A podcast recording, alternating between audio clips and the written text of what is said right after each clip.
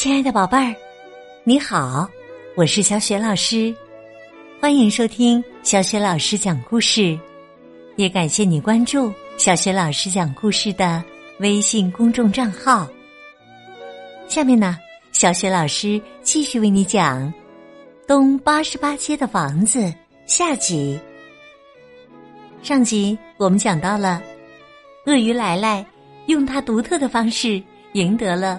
普利姆一家的心，加入了这个新的家庭。他们在一起生活的非常幸福快乐。不过呀，有一天，普利姆一家又收到了自称是舞台与双栖明星的瓦伦蒂写来的一封信。他在信中说要接走他的鳄鱼。那么接下来又会发生什么样的事情呢？下面，小雪老师继续为你讲《东八十八街的房子》下集。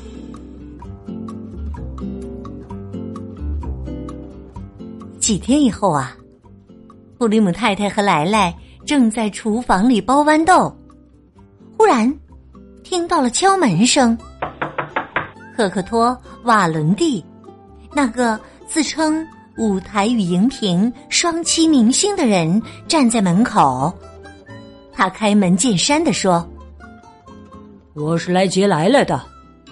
”布里姆太太哭了：“你不能把来来带走，他在这儿很快乐，我们已经深深的爱上了他。”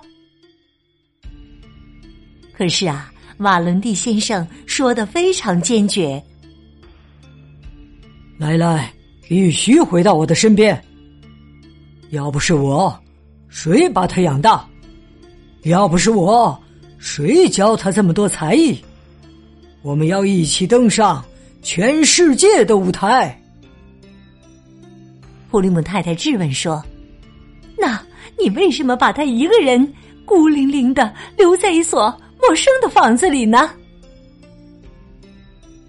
呃，因为。瓦伦蒂先生回答道：“我负担不起他的土耳其鱼子酱了。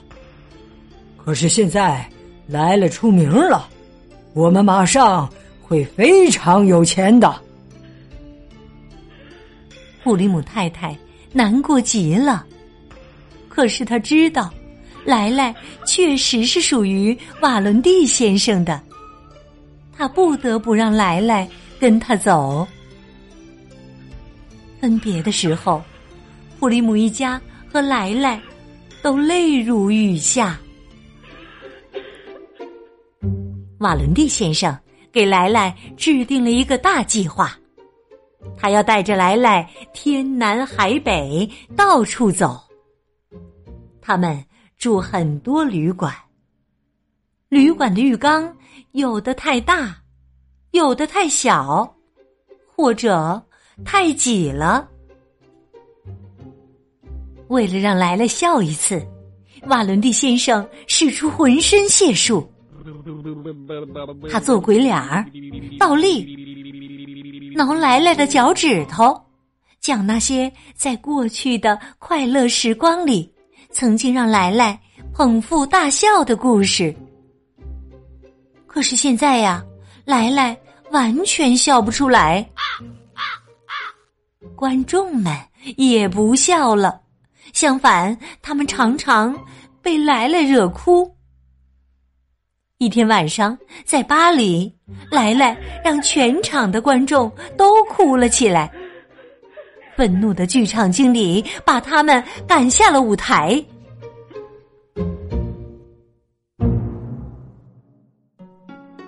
同时，在东八十八街的房子里。普利姆太太正忙着家务，脸上再也没有往日灿烂的笑容了。普利姆先生正在读报纸，深深的叹息声不断的从报纸后面传来。每天早晨，约书亚都在门口眼巴巴的等着邮递员。盼着能收到来来的信，一天呐，信真的来了。对那个笔记，约书亚再熟悉不过了。信上是这样写的：“我只想说一句话，我们要回来了。你诚挚的朋友赫克托·瓦伦蒂，前舞台与荧幕双栖明星。父，我烦死鳄鱼了。另父，还有鳄鱼的眼泪。”没过多久，普利姆一家兴奋的看到，站在他们家门前的正是赫克托、瓦伦蒂和莱莱。瓦伦蒂先生说：“给，还给你们。他现在没用了，再也不能逗大家笑了。”可是啊，瓦伦蒂先生大错特错，每个人。都笑了，大家笑啊笑啊，最后啊，瓦伦蒂先生也笑了。现在，要是你碰巧经过东八十八街的那所房子，要是你碰巧也听到了这样的声音，嘶嘶，嗖嗖，啪啪，哔哔。你不要惊讶，那是来来，鳄鱼来来。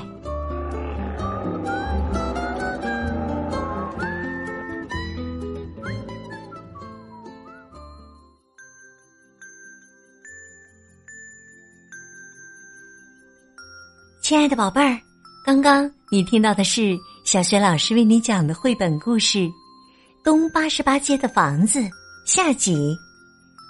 今天呢，小学老师给宝贝们提的问题是：你知道剧场经理为什么把瓦伦蒂先生和莱莱赶下了舞台吗？如果你知道问题的答案，别忘了通过微信告诉小学老师。小学老师的微信公众号是“小雪老师讲故事”，欢迎宝爸宝妈来关注。微信平台上有小学老师每天更新的绘本故事，还有小学语文课文朗读、原创文章。喜欢的话，别忘了随手转发分享。小学老师之前讲过的很多绘本故事书，在小学老师优选小程序当中也可以找得到。好啦，我们微信上见。